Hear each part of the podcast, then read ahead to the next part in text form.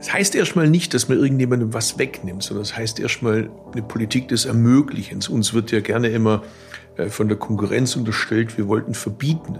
Umgekehrt wird ein Schuh draus. Ich will eine Ermöglichungspolitik. Ich will, dass die Leute Optionen haben. Häufig haben sie gar keine Option. Sie sind gezwungen, das Auto zu nehmen, weil es andere Optionen nicht gibt. Der Schulbus der einzige Bus ist, der fährt und außerhalb der Schulzeit halt gar nichts fährt, dann hast du keine Option. Was bremst denn die Verkehrswende in Deutschland am stärksten aus? Hab nur ich den Stolz, dass ja. ich sage, ich will nicht, dass man über mein Land so redet. Ich ja. will nicht, dass unsere Nachbarn über uns lachen. Ja. Ich will nicht, dass die Schweizer, die Niederländer, die Belgier, die Dänen uns für Volltrottel halten. Wenn ich heute mit Herrn Dies rede von VW, mit Herrn Kelenius und mit all den anderen, die reden anders wie frühere Autobosse. Wie absurd ist es, dass Berlin mir sagt, ich kann eine Fahrradstraße nur dann machen, wenn ich nachweise, dass da bereits viele Fahrräder fahren. Das ist doch genauso, wie wenn ich Schienen nur dort bauen ja. kann, wo viele wo Züge schon, fahren. Ja, was schlichterdings nicht möglich ist. ist denn das? Ja.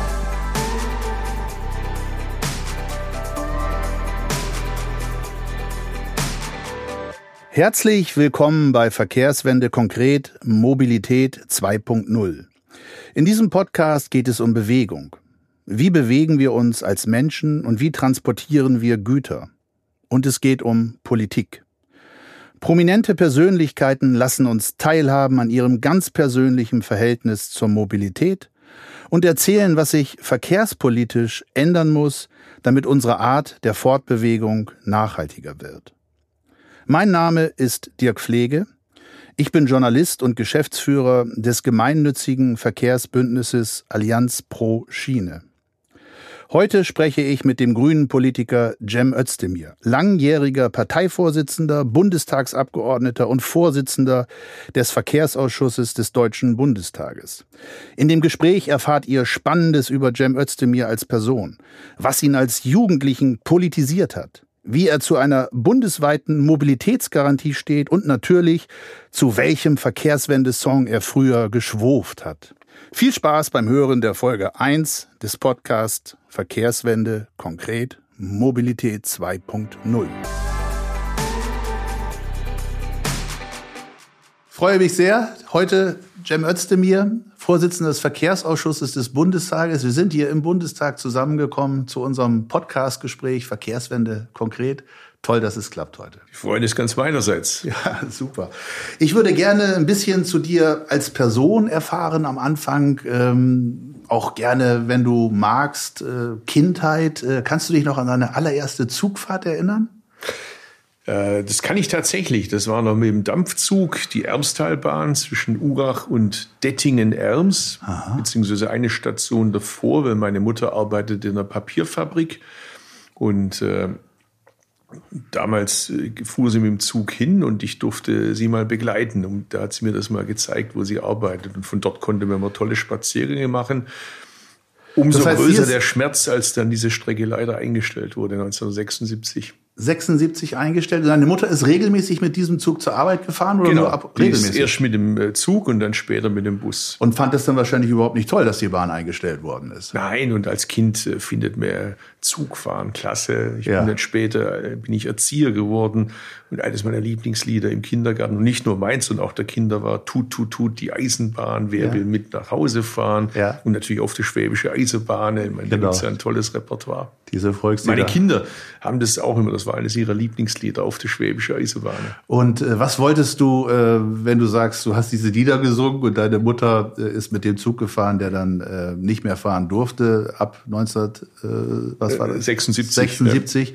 Ähm, was wolltest du vom Beruf werden, als du Kind warst? Ich hatte verschiedene Berufswünsche. Ein mhm. späterer war mal äh, Sänger in einer Rockband. Das hat leider nie gereicht. Äh, mein Talent bis heute wird unterschätzt. Ja. Äh, dort in dieser Eigenschaft. Und natürlich Schaffner. Schaffner. Und äh, später dann, als die Zugstrecke eingestellt war, haben wir mit einigen äh, zusammen, Freunden, Bekannten Sonderzugfahrten veranstaltet. Wir wollten mhm. verhindern, dass die Gleise rausgerissen werden, einerseits, weil uns damals schon klar war, wenn die erstmal draußen sind, gibt's keine Retour mehr. Ja. Und zweitens wollten wir natürlich auch Dampf machen dafür, dass die Strecke wieder in Betrieb genommen wird. Ja. Ehrlich gesagt, äh, hätten wir nie gedacht, dass es dann wirklich mal passiert. Aber wir haben ja. es zumindest versucht. Und dann ging es natürlich drum bei den Sonderzugfahrten, wer ist was. Ja. Und für mich war das das höchste der Gefühle, wenn ich Schaffner spielen durfte. Nicht Lokführer, wie so viele andere kleine Jungs, sondern Nö, Schaffner. Schaffner. Immer Schaffner. Schaffner. Durch den Zug durchlaufen, Fahrausweiskontrolle. Ja. Vor allem die Durchsagen. Ich meine, ja. da merkt man wahrscheinlich schon den Politiker. Ja. Allein die Durchsage, wenn du in Urach ähm, in, in, der Endstation sagst, äh, Hauptbahnhof, Bahn Urach, alles bitte aussteigen, vor allem Hauptbahnhof, als ob es noch, äh, was weiß ich, noch viele, viele weitere Bahnhöfe gäbe. Ist doch klasse. Die Uniform dazu war keine echte Schaffner. Schaffner-Uniform, die hatten wir nicht, sondern Wo hast du denn von dem Trödelladen, Trödelladen in Metzingen. Ja. Äh, haben wir den, äh, haben wir den gekriegt und ich glaube, das war von der Freiwilligen Feuerwehr, aber es hat keiner gemerkt. cool. Und wenn du sagst wir, wer war das alles? Wer hat da versucht, das Rausreißen der Gleise bei der Ermstalbahn zu verhindern? Was war das für eine Gruppe? Ach, das waren äh, ganz, ganz großartige Leute. Da war ein äh, Stadtrat dabei aus einem Reisebüro auch ja. in Urach. Da waren Leute dabei aus, äh, aus Metzingen, die das alles ehrenamtlich gemacht haben. Ja. Oft belächelt, wie das ja oft so ist mit äh, tollen Ideen so nach dem Motto, das kommt nie wieder, das ist irgendwie Vergangenheit. Man darf ja nicht vergessen, das war ja in dem Kontext, wo man eben Nebenstrecken stillgelegt hat. Das finde ja. ich auch deshalb wichtig, weil heute sagt man immer, man ist aufs Auto angewiesen, gerade auf dem Lande. Das ist ja kein Naturgesetz, das ist ja nee. nicht Gott gegeben, sondern das ist Folge politischer Entscheidungen, dass man die Bahn systematisch ausgedünnt hat, hm. systematisch äh, auch unterfinanziert hat über viele, viele Jahrzehnte und das ist halt das Ergebnis davon. Hm. Natürlich auch einhergehend damit, dass wenn man in den Verkehrsträger nicht investiert, dass dann natürlich andere Verkehrsträger die Lücke füllen, der Bus oder mhm. eben die Individualverkehrsauto. Mhm. Und jetzt schließt sich der Kreis wieder. Äh, diese Eisenbahnverbindung wurde ja wieder aufgenommen, Gott sei Dank. Mhm. Und jetzt gehen wir noch mal einen Schritt weiter. Der Zug fährt stündlich. Mhm äh, mit der Diesellok. Jetzt wird sie elektrifiziert. Ja, deine Strecke, die du damals mitgerettet äh, genau. hast. Ja. Und jetzt mhm. geht's auf einen Halbstundentakt. Ui. Und jetzt geht's noch mal weiter. Jetzt gibt's Metropolenverkehr, da kannst du wieder ja. die Ansage Hauptbahnhof machen da, dann ist es ja, Das wäre natürlich Realität. schön. Das, ja? das, waren übrigens auch meine ersten Aktien für diese Strecke, Ach, um da mitzuhelfen.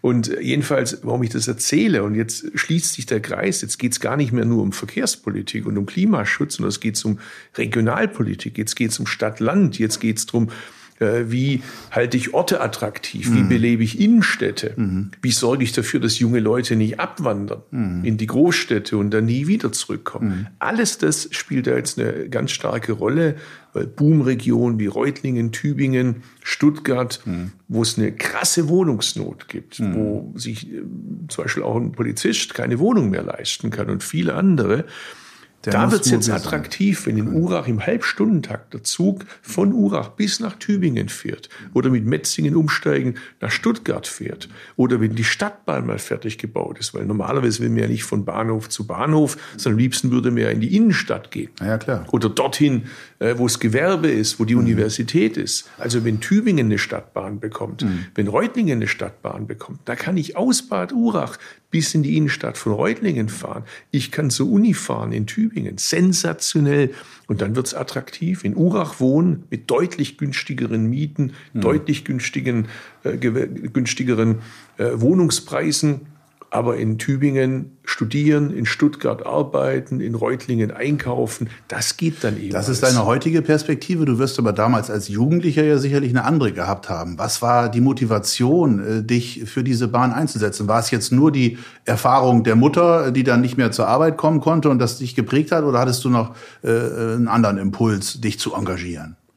Ich fand es einfach klasse. Es macht einfach einen heiten Spaß, gemeinsam. Also es war dieser, dieser Lustaspekt zu sagen, ne? Ja. diese Bahn, die ich kenne und schätze, die darf nicht ja, äh, verschwinden. Also das, man unterschätzt es immer. Wir reden ja jetzt vermehrt wieder über Heimat, aber ein mhm. Bahnhof kann schon auch Heimat stiften, ja. Identität stiften sein. Der ist ja auch ein Zentrum vom Ort, so wie das Rathaus, so ja. wie der Marktbrunnen. Äh, so ist auch ein Bahnhof ja auch ein Treffpunkt, wo junge Leute sich treffen, wo man seine Zeitung kauft oder sowas. Mhm. Und so war das. Und das immer. sollte nicht äh, verschwinden und nicht weggehen. Ja, das, wann, das wann war das? Äh, Anfang der 80er oder wann habt ihr dieses Engagement gemacht mit den Sonderfahrten? Genau, Anfang, Anfang der, der 80er, 80er haben wir das gemacht, mit ja. Sonderzugfahrten zu besonderen feierlichen Anlässen, an Sonntagen. Äh, und dann irgendwann mal ging es eben dann in den Regelbetrieb über. Güterverkehr fuhr noch eine Weile länger, wurde dann auch eingestellt. Ähm, Aber war sicherlich was Außergewöhnliches auch für die damalige Zeit. Ich meine, wir sind ein Jahrgang, wenn hm. ich mich äh, erinnere, Anfang der 80er, da war Friedensbewegung, ja. äh, da war äh, saurer Regen, Waldsterben, Tempolimit-Diskussion. Zumindest in meinem privaten hm. Umfeld äh, hat kein Mensch äh, an Dampfzüge und äh, Bahnhöfe gedacht. Aber das war bei dir anders? Ja, ich fand das immer faszinierend. Das, das, hat ja auch Spaß gemacht. Das sind noch die schönsten äh, Dinge wo man das Angenehme und das Nützliche verbinden kann. Du setzt dich für eine gute Sache ein und es macht auch noch Spaß. Mhm. Äh, und, und äh, wie gesagt, also sobald ich eine Uniform angezogen habe, war ich ein anderer Mensch. Ich ging da auf in der Rolle und ja. Du hättest ja auch zum Theater gehen können, wenn du äh, so. Ja, ja? ich glaube, als Politiker Ist sollte man jetzt Theater nicht dabei. allzu menschenscheu sein, sollte jetzt keine zu große Angst ja. haben, vor einem größeren Publikum zu, zu sprechen, stimmt. sonst ja. hat man vielleicht doch den falschen Job gewählt. Das ist wohl richtig. Auf der äh, Website bei dir in, heißt es ähm, in der Biografie, die dort äh, veröffentlicht ist, dass es eine wichtige Wegmarke war, dieses politische Engagement für den Erhalt der Ermstal war. Äh, bei dir in deinem Leben äh, zur Politisierung. Hm. Ähm, was, wenn du jetzt den Spaßaspekt auch hervorgehoben hast, was hat dich da so politisiert an diesem Engagement? Naja, erstmal das Gefühl, du hast eine Idee und nur wenige teilen die Idee, also machen mhm. aktiv mit, mhm. andere sympathieren vielleicht damit, aber sagen, hat, das wird noch nie passieren, das werde ich äh, zu meinen Lebzeiten also aus der Minderheitenrolle raus, ja, sowas genau. Neues und ich überzeuge die Mehrheit. Und dann aber die Möglichkeit eben, und das ist doch ein großartiges Kompliment auch für, für unser Land und für unsere Demokratie, dass man auch Dinge bewegen kann aus einer Minderheitenrolle heraus. Ja. Ich meine, wie waren das damals? Mhm. Alle Parteien, die es damals gab, die Grünen sind ja erst 1980 entstanden, waren der Meinung, das ist so, das muss so sein die Leute sollen gefälligst Auto fahren oder Bus fahren, wofür braucht man einen Zug auf dem Lande mhm. oder in der Kleinstadt äh, und so weiter. Und wir haben da wirklich aus einer Minderheitensituation heraus, indem wir einfach beharrlich an der Idee festgehalten haben, geworben haben, äh, immer geschaut haben, wie so ein Schneeball, der größer wird. Und irgendwann war es soweit. Das dicke Brett war durchgebohrt. Und mhm. das äh, ist deshalb prägend für mich, weil es eben halt auch zeigt, man kann Dinge verändern. Das, da kann man einen Bogen zu heute spannen. Ja. Fridays for Future. Ja. Am Anfang äh, fängt eine äh, junge Dame in Schweden an. Auf einmal wird die Idee größer. In anderen Ländern entsteht sie. Ja. Und irgendwann mal wird sie so mächtig, dass Politiker von Parteien, die da jetzt vielleicht nicht von vornherein das ernst genommen haben, auf einmal denken, ein bisschen was müssen wir jetzt schon machen. War das damals parteipolitisch äh, verortet, diese Reaktion? Gar nicht. Gar nicht. Da ging es um der, Heimat, da ging es um Engagement und äh, Herr Hart hieße, der war, glaube ich, bei den Freien Wählern. Ja. Äh, wir hatten natürlich einige, die mit den Grünen sympathisiert ja. haben. Viele waren wahrscheinlich bei gar keiner Partei und bei anderen weiß ich es ehrlich gesagt gar nicht. Das war uns auch gar nicht wichtig. Uns war wichtig, unsere Ermstalbahn muss ja, bleiben. Das ist richtig. Diese äh, aus der Minderheitenposition oder vermeintlich vermeintlich aussichtslosen Position heraus Mehrheiten zu gewinnen. Das ist in der Tat ja ein hochpolitisches äh, Herangehen an eine Sache. Hast du denn auch etwas aus dem Erwachsenenleben, wo du sagst, es hat dich verkehrspolitisch politisiert? Jetzt mal für dieses Themenfeld Verkehrspolitik. Fällt dir da was ein, wo du sagst, Mensch, da hat es bei mir Klick gemacht im Kopf, seitdem äh, interessiere ich mich auch sehr für Verkehrspolitik? Also gab es verschiedene Sachen. Ich will mal ein Beispiel vielleicht nehmen weil es ein bisschen exemplarisch steht. Äh, oder doch zwei Beispiele, die damit zusammenhängen. Äh, es, hat beides mit der Schweiz zu tun. Mhm. Ich habe mal vor äh, vielen Jahren, ich glaube in der Süddeutschen, mal so einen Seite 3 Beitrag gelesen über einen Bediensteten der Schweizer Bahn. Mhm. Und der schrieb da, wie ernst er seinen Job nimmt, wie stolz er auf seinen Job ist und dann sagte er, ja, also so berichtete er darüber, wenn ein Zug mal Verspätung hat. Und du hm. hattest das Gefühl, also gleich rammt er sich ein Messer in die Rippen, weil der Zug ein paar Minuten Verspätung hat und er quasi dann, ja? hm. versagt hat, Berufsethos. Dann hm. kam aber was, und das hat mich tierisch gefuchst. Hm. Nämlich er sagte, wenn er Verspätung hat, dann kommt er entweder aus Italien oder vor allem aus Deutschland. Ah. Und ich dachte, warum? Ja, okay. Also, ich meine, sind wir blöder wie die Schweizer? Ja. Warum können wir das nicht? Ja. Und viele Jahre später, als ich eben jetzt hier äh, dann auch in der Berufspolitik war, Abgeordneter war, äh, hatte ich zu tun mit den Schweizern. Und äh, wir haben da irgendwie so diskutiert mit einer hochrangigen Schweizer Delegation. Und irgendwann mal sagen die so, es ging um Rheintalbahn, damals die Südbahn, es mhm. ging um die Gäubahn, also mhm. die ganzen traurigen Themen im deutsch-schweizer Verhältnis. Mhm. Irgendwann sagt einer der Schweizer zu mir, so um mich quasi zu trösten, aber in mhm. Wirklichkeit zu veräppeln. Ja, man muss auch fair sein mit den Deutschen. Ja. Im Gegensatz zur Schweiz haben die Deutschen die direkte Demokratie. Das Volk kann abstimmen. Dadurch wird natürlich alles viel langsamer, wie in der Schweiz. Wir haben das nicht, wir können durchregieren. Ja.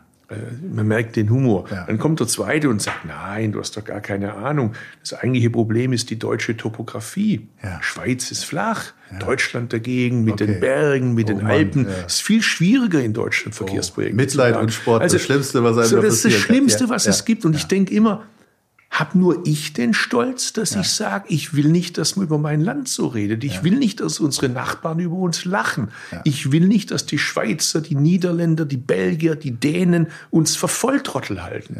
Wir sind keine Volltrottel. Unsere Ingenieure sind nicht blöder wie Schweizer Ingenieure. Unsere Planer sind nicht dümmer wie die Planer der Nachbarländer. Wir haben halt ein Pech. Seit elf Jahren wird das Verkehrsministerium oder eigentlich noch länger wie eine Art Strafbataillon behandelt. Mhm. Das kann man ändern bei der nächsten Bundestagswahl. Ich will alles dafür tun, dass mhm. sich's ändert. Ich will, dass wir künftig exzellente Verkehrsverbindungen haben mit der Schiene ja. in unsere Nachbarländer. Es kann doch nicht sein, dass man zur Zeit der Weimarer Republik manche Strecken schneller fuhr wie heute. Das geht doch nicht. Ja ist schwer zu erklären. Wann war dieser Artikel in der Süddeutschen so? Ich weiß es nicht mehr. Aber schon nur, etliche Jahre her. schon ja? etliche Jahre her. Mhm. Und jetzt habe ich natürlich als Ausschussvorsitzender häufig mit den Kollegen zu tun aus den Nachbarländern, mhm. die natürlich jetzt immer zu mir kommen, ihr Leid klagen und so auch jetzt natürlich als Anmeldung in eine mhm. mögliche künftige Regierung. Mal schauen, wie es die Wahl ausgeht. Und ich denke immer, das kann doch nicht sein. Wir sind die viertgrößte Volkswirtschaft ja. der Welt. Wir haben eines der dichtesten Straßennetze der Welt. Mhm. Sind wir auch stolz drauf. Mhm. Warum sind wir nicht gleichermaßen stolz drauf, mhm. dass wir mit dem Anspruch antreten, die beste Bahn der Welt zu haben, mhm. die besten Schienenverbindungen der Welt. Mhm. Das kann doch nicht sein. Das hat eben was damit zu tun, dass wir die Bahnfahrer und insgesamt die Nutzer des öffentlichen Verkehrs äh, würde ich auch das Fahrrad dazu zählen, ich würde auch die Fußgänger dazu zählen, wie Bürger zweiter Klasse behandelt haben lange Zeit. Jetzt fließt mehr Geld ins System, was natürlich jetzt erstmal auch dazu führt, äh, dass es entsprechende Staus gibt, dass es entsprechend länger dauert. Mhm. Aber auch da stellt sich natürlich die Frage, wie nachhaltig ist das? Mhm. Weil es macht ja nur dann einen Unterschied. Das habe ich äh, von Herrn Füglisthaler in der Schweiz, mhm. dem Pendant von Herrn Lutz gelernt, wenn die wissen, die Finanzierung steht Legislaturperioden übergreifend. Mhm. Und das würde ich mir wünschen, wenn ich einen Wunsch an die Politik in Deutschland hätte, dass wir einen parteiübergreifenden Konsens der demokratischen Parteien hinbekommen, was die Finanzierung des Verkehrsträgers Schiene angeht. Okay. Weil dann werden die Leute Planer einstellen. Ja. Dann wird es dazu führen, dass wir entsprechendes schweres Gerät haben in der Wirtschaft. Dann halten die Planungskapazitäten bereit. Ansonsten ist es äh, ein Strohfeuer, das nicht wirklich die Strukturen dauerhaft okay. ändert. Da kommen wir gleich nochmal zu, zu den Wünschen und Blick nach vorne und äh, große Verkehrspolitik. Ich würde gerne äh, mit dir mal sechs Sätze durchgehen, die du dann bitte vollenden okay. kannst. Und zwar geht es um alle Fortbewegungsarten, also mhm. jetzt nicht nur Bahn, wir wollen ja nicht nur über Bahnfahren heute sprechen, sondern äh, über Mobilität in Gänze. Ja. Und äh, ich fange mal mit dem Auto an. Autofahren ist für mich in manchen Teilen unverzichtbar. Manchmal geht's halt nicht anders. Wenn ich auf die Alp möchte, mit meiner Mutter unterwegs bin, dann brauche ich's. Deshalb gibt's das Stadtmobil in Stuttgart. Geniale Erfindung. Bahnfahren ist für mich? Super, vor allem auf der Strecke Stuttgart-Berlin. Äh, ich wünsche mir, dass die äh, Verbindung Nürnberg-Stuttgart gerne auch noch beschleunigt wird. Da gibt es ein paar Engpässe und das Umsteigen zwischen Nürnberg, äh, in Nürnberg äh, dann nach Stuttgart bitte nicht mehr 45 Minuten dauert, weil da hole ich den ganzen Zeitvorteil, den ich habe. Berlin, Nürnberg, den verliere ich dann wieder. Fliegen ist für mich? Äh, ich versuche es zu vermeiden, wenn es irgendwie geht. Ich kompensiere meine CO2-Emissionen. Innerdeutsch bin ich jetzt, glaube ich, in der ganzen Corona-Zeit einmal geflogen während der Koalitionsgespräche in Stuttgart. Da ging es einfach nicht anders am nächsten Morgen da hm. sein, weil es die Nachtzüge gegenwärtig nicht gibt. Aber manchmal muss ich es. Meine Frau ist Argentinierin. Wenn wir die Verwandtschaft dort besuchen wollen, geht es halt nicht anders. Deshalb auch da Dekarbonisierung dringend angesagt. Synthetische Kraftstoffe. Busfahren ist für mich?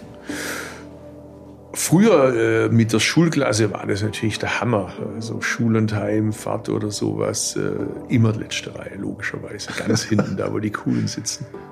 Okay. Und dann die Lehrer ärgern. Fahrradfahren ist für mich?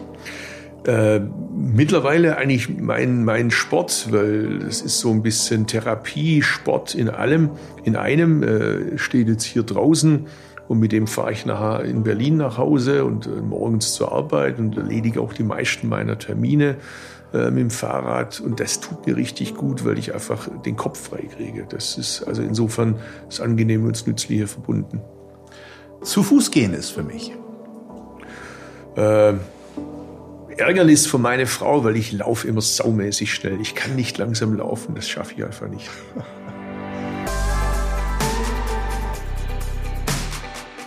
Ich würde jetzt gerne zur Verkehrswende äh, überleiten und zwar zum Begriff. Der Verkehrswendebegriff, was bedeutet der für dich? Es heißt erstmal nicht, dass man irgendjemandem was wegnimmt, sondern es heißt erstmal eine Politik des Ermöglichens. Uns wird ja gerne immer äh, von der Konkurrenz unterstellt, wir wollten verbieten. Umgekehrt wird ein Schuh draus. Ich will eine Ermöglichungspolitik. Ich will, dass die Leute Optionen haben. Häufig haben sie gar keine Option. Sie sind gezwungen, das Auto zu nehmen, weil es andere Optionen nicht gibt. Der Schulbus der einzige Bus ist, der fährt und außerhalb der Schulzeit halt gar nichts fährt, mhm. dann hast du keine Option, mhm. Äh, wenn die Zugverbindung eingestellt wurde. Also eine Politik, die den Leuten Optionen gibt. Die gute Nachricht, die Technik hilft uns dabei, die Digitalisierung hilft uns dabei. Wir können Poolingdienste beispielsweise in Anspruch nehmen. Früher extrem kompliziert. Wie bündelst du Fahrten? Heute geht es über Algorithmen in Sekundenbruchteilen. davon braucht man mehr. Das ergänzt den öffentlichen Verkehr zusätzlich. Da wird sich noch einiges tun. Das Thema autonomes Fahren gehört dazu. Also in dem Bereich braucht man mehr. Öffentlicher Verkehr, Individualverkehr verzahnt sich dadurch auch zunehmend. Und das finde ich eine spannende Aussicht. Ich finde bemerkenswert, wir haben jetzt im Bundestag ja diskutiert, autonomes Fahren, immer nur im Auto. Warum eigentlich im Auto nur? Ja. Warum nicht autonomes Fahren und automatisiertes Fahren äh, zusätzlich auf der Schiene? Da ist es ja auch logistisch viel einfacher. Also Verkehrswende jetzt nicht äh, als Verbotsdiskussion, äh, Technik hilft uns, Innovation, aber was muss denn da gewendet werden? Also was ist der Kern von Verkehrswende? Ja, Im Prinzip muss der Verkehr, so wie alle anderen Bereiche auch, seinen Beitrag leisten zur Dekarbonisierung. Wir haben als Bundesrepublik Deutschland eine Unterschrift geleistet und das Pariser Klimaschutzabkommen. Das bindet auch künftige Regierungen. Der Verkehr hat seinen Beitrag bislang nicht geleistet. Wir haben jetzt 2020 ein Einhalten der Emissionsziele im Verkehr wegen Corona, wenn wir ehrlich sind. Mhm. Es kann aber keine Blaupause für die Zukunft sein. Wir wollen ja schnell raus aus der Pandemie. Wir wollen wieder in die Kneipe gehen, wir wollen wieder um die Häuser ziehen, wir wollen uns bewegen und so weiter. Aber wir müssen das anders machen, wie wir es bislang gemacht haben. Und da gibt es viele Dinge, die wir tun können. Wir haben gesehen, Homeoffice ist ja. zu, zunehmende Option. Wir haben gesehen, wir können Videokonferenz nutzen. Trotzdem werden wir natürlich auch Dinge machen müssen, wo wir uns bewegen. Da müssen wir eine Politik entwickeln und das meint Verkehrswende die Verkehrsträger übergreifend dekarbonisiert, jeden einzelnen Verkehrsträger betrachtet. Mhm. Beim Auto Elektromobilität, aber das mhm. bedeutet nicht 47 Millionen Autos durch 47 Millionen Elektroautos zu ersetzen, sondern das heißt in der Stadt auch weniger Autos. Beim Zug müssen wir schauen, wo elektrifizieren wir. Wir müssen schauen, wo nehmen wir Hybridzüge. Wir müssen schauen, wo reaktivieren wir. Wir müssen schauen, wie machen wir die digitale Bahn. Wir müssen schauen, wo bauen wir neu. Wie machen wir die Engpässe, beseitigen die und viele andere Dinge. Mhm. Beim Fahrrad, wie können wir dafür sorgen, dass das Fahrrad zum Beispiel entlang von Bundesstraßen ermöglicht wird. Der Bund hilft. Mhm. Wie können wir dafür sorgen, dass die Bahnhöfe Mobilitätsstationen werden, okay. wo mein Fahrrad nicht geklaut wird, wo ich ein Fahrradparkhaus habe, wo es vielleicht auch gleich gepflegt, repariert wird. Also mir fallen da viele, viele Beispiele ein, mhm. wo auch der Bund aktiv mithelfen kann, mithelfen muss. Vielleicht äh, ein letzter Satz dazu. Es geht ja auch ums Geld am Ende. Mhm. Als Schwabe hat man da immer einen besonderen Blick drauf, dass die Dinge auch durchgerechnet sind. Mhm. Und ich glaube, die Zeit, wo wir einen Verkehrsminister haben, der alles lässt, wie es ist, aber die Corona-Gelder nutzt, um mehr für die Schiene und mehr fürs Fahrrad zu machen, die wird nicht fortzusetzen sein. Wir werden weniger Geld haben, mhm. aber mehr Druck haben auf die Verkehrswende, mehr Druck haben vom Klimaschutz. Wie machen wir das? Indem wir auch innerhalb des Verkehrsressorts sagen, nicht mehr Straße finanziert Straße, mhm. sondern Verkehr finanziert Verkehrswende. Also konkret die Lkw-Maut, die bitteschön auch nutzen die Einnahmen, damit wir in die Schiene investieren oder das Dieselprivileg von 8 Milliarden jedes Jahr abschmelzen, damit wir auch dort Geld haben. Bonus-Malus-System bei der Kfz-Steuer und viele andere Dinge. Mhm. Nun gibt es ja auch viele Menschen, die eine ähnliche Zielrichtung haben, wie du sie gerade artikuliert hast. Äh, Klimaschutz, Verkehrsträger übergreifend. Und die sprechen nicht von Verkehrswende, sondern die sprechen von Mobilitätswende. Welcher Begriff ist äh, passender aus deiner Sicht? Mobilität ist ein positiv besetzter Begriff. Wir brauchen weniger Verkehr, mehr Mobilität. So würde ich das eigentlich verbinden. Das heißt, die Leute sollen sich bewegen können, aber das muss es keine Staus geben. Wir können, gehen wir ein einfaches Beispiel, damit ich mal nicht immer nur über die Schiene rede. Wenn wir es schaffen würden, dass das Auto zum Fahrzeug wird und nicht mehr zum Stehzeug, hätten wir auch schon einiges gewonnen. Heute ist das so, 23 Stunden steht das Auto im Schnitt. Und wenn es sich mal bewegt, äh, sind weniger als 1,5 Leute im Auto. Wenn wir das schaffen würden, dass im Schnitt zwei Leute im Auto sind, hätten wir ganz einfache Rechnung, 25 Prozent weniger Fahrten, ohne dass wir irgendwas verboten haben. Nur durch Effizienzsteigerung. Auch diesen Schatz müssten wir heben. Hm. Weil ich sag mal, äh, das ist vielleicht gerade jetzt in meinen Kreisen äh, eine Botschaft, die nicht alle so erwarten und, und kennen und vielleicht auch nicht gleich verstehen. Aber ich will ja Güter von der Straße auf die Schiene verlagern. Das ist ganz, ganz wichtig. Mhm. Aber sind wir mal ehrlich, wenn wir das Güteraufkommen auf der Schiene verdoppeln, haben wir gerade mal zehn Prozent weniger auf der Straße, weil wir so hammerharte Versäumnisse der Vergangenheit haben. Mhm. Das heißt, ich werde auch den Verkehrsträger Straße, das System Straße, ökologisieren müssen. Ohne das geht es gar nicht. Das ist richtig. Was bremst denn die Verkehrswende in Deutschland am stärksten aus?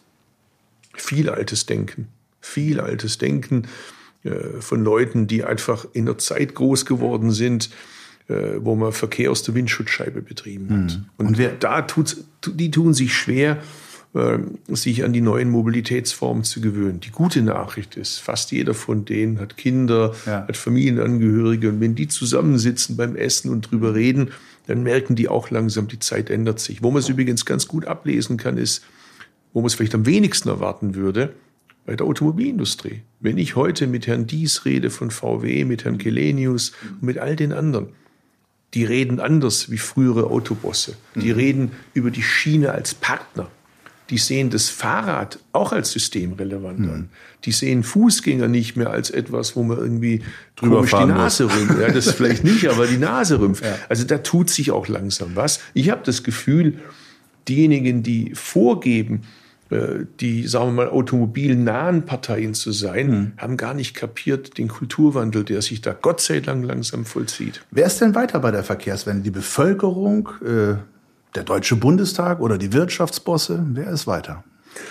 Ich habe das Gefühl, dass in der Gesellschaft, als eine Bevölkerung gerade sich wirklich atemberaubendes verändert. Wir sehen bei den Kommunalwahlen, wie auf einmal der Verkehr entscheidendes Kriterium wird. Wir sehen oft vor Ort, dass die Parteifarbe natürlich, als Grüner bin ich überzeugt, wir machen es am besten, aber ich, mir begegnen oft CDU-Bürgermeister, SPD-Bürgermeisterinnen und so weiter, die mir sagen, Herr Özdemir, sorgen Sie dafür, dass ich meine Fahrradstraße hier machen kann. Also der Druck kommt von unten. Absolut. Die mhm. sagen, wie absurd ist es, dass Berlin mir sagt, ich kann eine Fahrradstraße nur dann machen, wenn ich nachweise, dass da bereits viele Fahrräder fahren. Das ist doch genauso, wie wenn ich Schienen nur dort bauen kann, wo viele wo Züge schon, fahren. Ja, was schlichterdings nicht möglich ist. Ja. denn das? Ja. Das zeigt doch, dass Oder Autobahnen, wo schon ganz viele Auto fahren. Eine neue Verfassung für die Straße, die okay. alle Verkehrsträger mitdenkt und bitteschön niemanden mehr zurücklässt und mhm. niemanden diskriminiert. Und da finden Sie viele Bündnispartner, wo man es gar nicht erwartet. Selbst der ADAC, man höre und staune, sagt,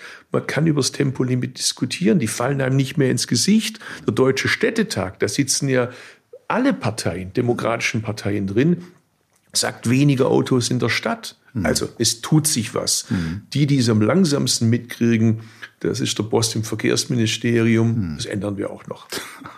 Kommen wir mal wieder zum Bundestag. Also der Druck kommt von unten, Kulturwandel, alle Stichworte sind schon äh, gefallen. Aber du bist jetzt seit Januar 2018 bist du Vorsitzender des Verkehrsausschusses des Deutschen Bundestages. Und äh, in den Ausschusssitzungen, da werdet ihr auch äh, lange zusammensitzen, mhm. so wie ich das äh, bislang wahrgenommen habe, ja. kennt ihr euch äh, relativ gut durch viele, viele lange Sitzungen.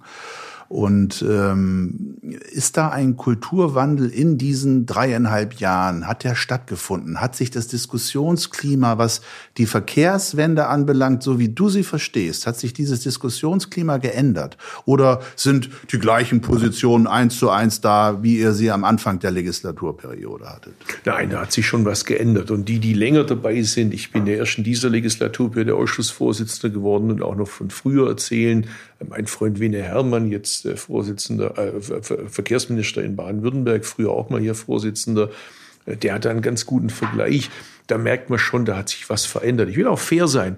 In der Koalitionsvereinbarung der Großen Koalition stehen Dinge drin, die auch von uns hätten sein können. Verdopplung des Personenaufkommens auf der Schiene bis 2030 mhm. oder alte grüne Forderung der Deutschlandtakte steht da jetzt drin. Mhm. Und kein Verkehrsminister, keine Verkehrsministerin kommt da dran vorbei. Das ist jetzt verpflichtend auch für Folgeregierungen. Mhm. Also das sind ja gute Dinge. Mhm. Aber was man halt merkt, ist, der Fight, der Kampf geht quer zum Teil durch die Fraktion. Ich merke das bei den Kollegen der Union, da sind viele Jüngere, die längst auch anders mobil sind, anders unterwegs sind. Und da verschieben sich die Gewichte jetzt auch Und im Laufe der Zeit. Da verschieben sich die Gewichte Richtung Verkehrswende. Erstmal sind wir sowieso im Ausschuss, wenn die Kamera nicht dabei ist, sehr genau. kollegial im Umgang. Ja, ja. Natürlich ja. mit der AfD, das wird niemanden wundern. Mhm. Da haben wir als demokratische Parteien sehr grundsätzliche Unterschiede, aber ansonsten haben wir ein sehr kollegiales Verhältnis. Was ich bedauere ist, dass die FDP insbesondere beim Thema Verbrenner, ich nenne das immer den Auspuffliberalismus, das habe ich mir von Winfried Kretschmann abgekupfert, äh, dass die da irgendwie unbeweglich sind. Das bedauere ich sehr, weil das uns natürlich helfen würde, wenn wir da einen Konsens formulieren könnten. Da könnten wir im Turbogang anpacken und Deutschland mhm. in der Mobilität zu einem der führenden Länder der Welt machen. Ich bin ja fest davon überzeugt, ich, das hört man mir hoffentlich an, ich bin sehr technikbegeistert. Ja. Wenn ich Ingenieuren zuhöre, bin ich immer fasziniert von dem, was die können, was die machen. Wir brauchen alle Technologien, aber wir brauchen nicht alles überall. Mhm. Wir müssen schauen, was wo vom Wirkungsgrad her, von der Verfügbarkeit her, mhm. vom Klimaschutz her, vom Preis her am besten eingesetzt ist. Und diese Ideologie, synthetische Kraftstoffe beim Auto, mhm. Wasserstoff beim Auto, das ist einfach nicht durch Fakten hinterlegt. Weder haben wir den Strom dafür, erneuerbar. Mhm. Noch ist es aktuell verfügbar. Bei synthetischen Kraftstoffen reden wir über Reagenzgläser. Mhm. Noch lässt sich es preislich darstellen. Ich habe ja das Verkehrsministerium gefragt. Die sagen, 4,50 Euro pro Liter vor Steuern mhm. bei synthetischen Kraftstoffen im Auto. Mhm. Das heißt, die Superreichen fahren dann Auto. Also, das müssen wir klüger machen. Nochmal, mhm. mein Wunsch wäre es, ich versuche das auch als Ausschussvorsitzender immer so zu machen, mhm. dass wir da kollegial uns zusammenarbeiten, gemeinsam. Manches ging, anderes ging nicht. Mhm. Positives Beispiel vielleicht, damit man nicht immer nur negative Beispiele bringt. Beim Personenbeförderungsgesetz, da will ich jetzt mal selbst den amtierenden Verkehrsminister loben, und das hört man von mir jetzt nicht alle Tage. Mhm. Hat er sich eingelassen auf das, was wir vorgeschlagen haben, und ich denke, wir haben da was Gutes hingebracht. Mhm. Stichwort nochmal Kollegial- und Verkehrsausschuss. Ähm, ist es üblich, dass Verkehrsausschussmitglieder so eine Art Praktikum auch bei einzelnen äh, Verkehrsmitteln machen? Äh, oder warst du da, als du äh, im vergangenen Jahr bei DB Cargo warst, warst du da eine Ausnahme im Verkehrsausschuss?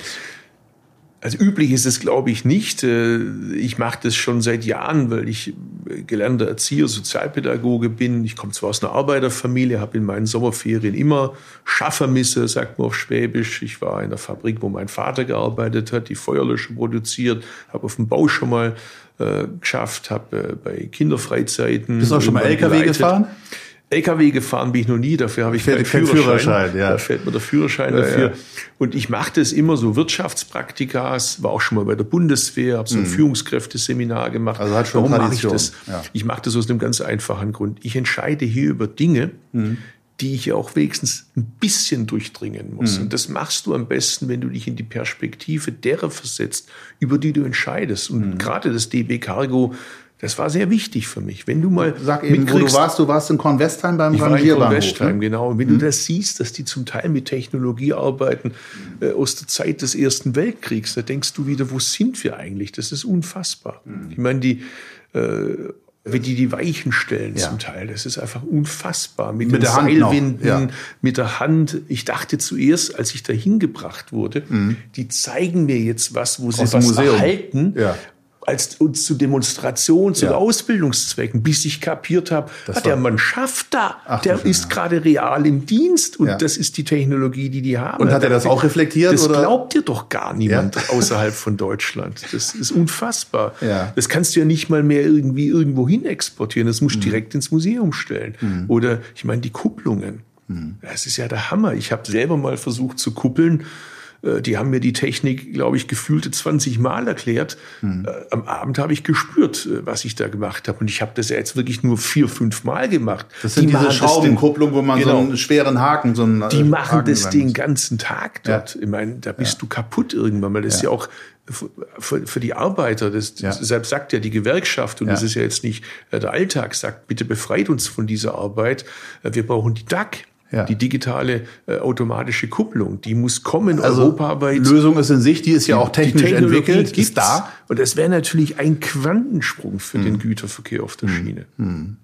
Gibt es denn weitere Maßnahmen, die dir jetzt auch vielleicht als Folge des äh, Praktikums einfallen, wo du sagst, da kann die Politik äh, helfen, dass die Güterbahn diesen dringend nötigen Modernisierungsschub bekommt? Ja, ich weiß nicht, ob man so weit gehen kann. In den 60ern war es ja schon mal so, da hat die Politik einfach bestimmte Verkehre definiert, die halt ausschließlich auf der Schiene transportiert werden. Mhm. Das war ein Konsens in Deutschland, das kann man sich heute gar nicht mehr vorstellen. Ja, wir haben das ja bei Gefahrguttransporten. Da gibt's ja, ja geht's in die Richtung. Da ging es um ja. ganz andere Bereiche. Mhm. Ja, so. ja, ist klar. Also ich, ich sage das nur, mhm damit man wieder versteht, nichts ist äh, Gott gegeben. Das ist mhm. alles von Menschen bewusst so entschieden worden, dass es anders gemacht wurde. Mhm. Jetzt nur vielleicht ein schlichtes Beispiel äh, für die Hörerinnen und Hörer.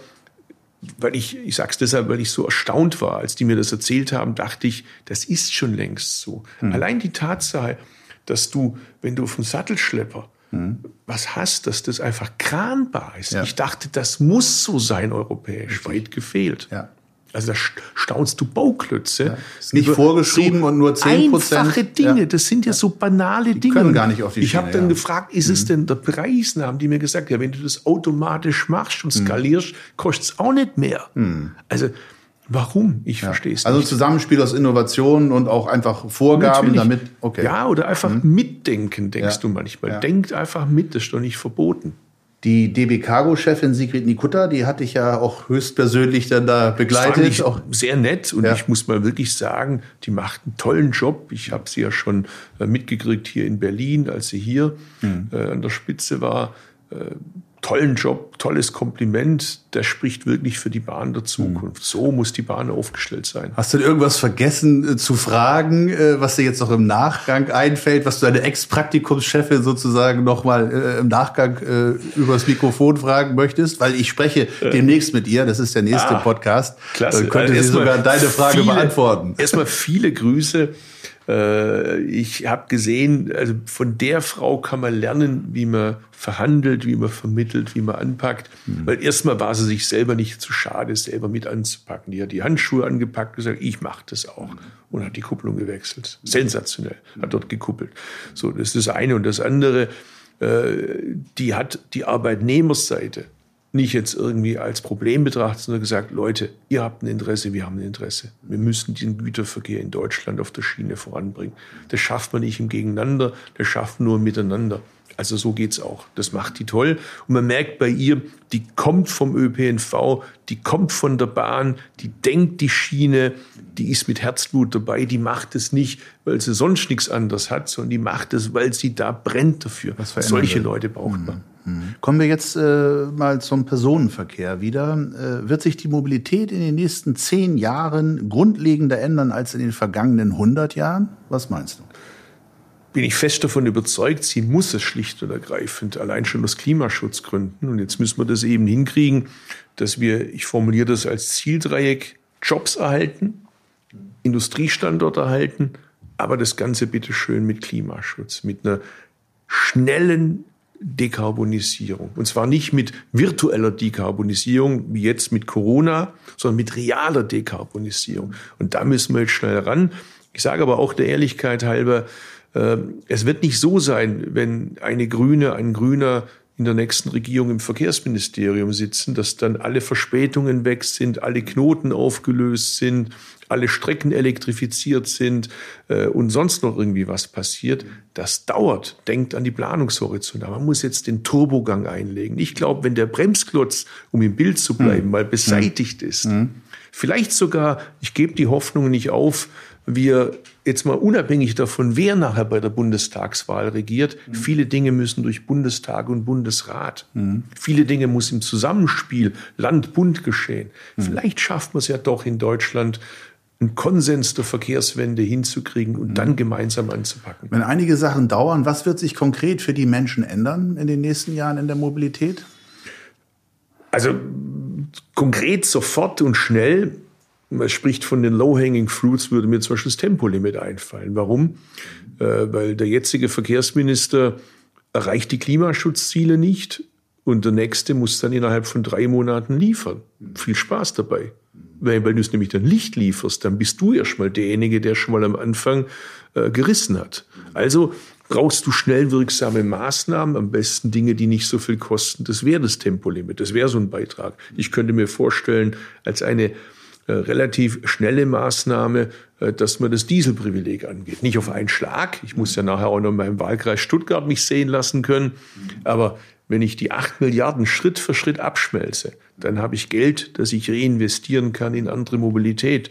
Ich könnte mir vorstellen, dass der Bund eine Beschaffungsoffensive macht, mhm. nach dem Vorbild Biden-Harris äh, für andere Autos, die emissionsfrei sind. Ich könnte mir vorstellen, dass wir sofort sagen, mhm. Hybridförderung, Mhm. Also bei den Autos nur dann, wenn real CO2 eingespart wird. Nicht nur virtuell, dass die Batterie spazieren gefahren Diese wird. Diese Plug-in-Hybrid-Fahrzeuge genau. meinst du? Mhm. Ich meine, come on, was passiert denn da? Das ist Dieselprivileg, äh, Dieselbetrug Teil 2. Ja. Ich nehme das Geld vom Staat mit ja. der Subvention, aber ich fahre den Hybrid spazieren und fahre mhm. mit dem Verbrenner. Das, mhm. So haben wir nicht gewettet. Ich könnte mir zum Beispiel vorstellen, ein Bundesprogramm Bahnhöfe zu Mobilitätsstationen auszubauen, gleich am Anfang in den ersten drei Monaten.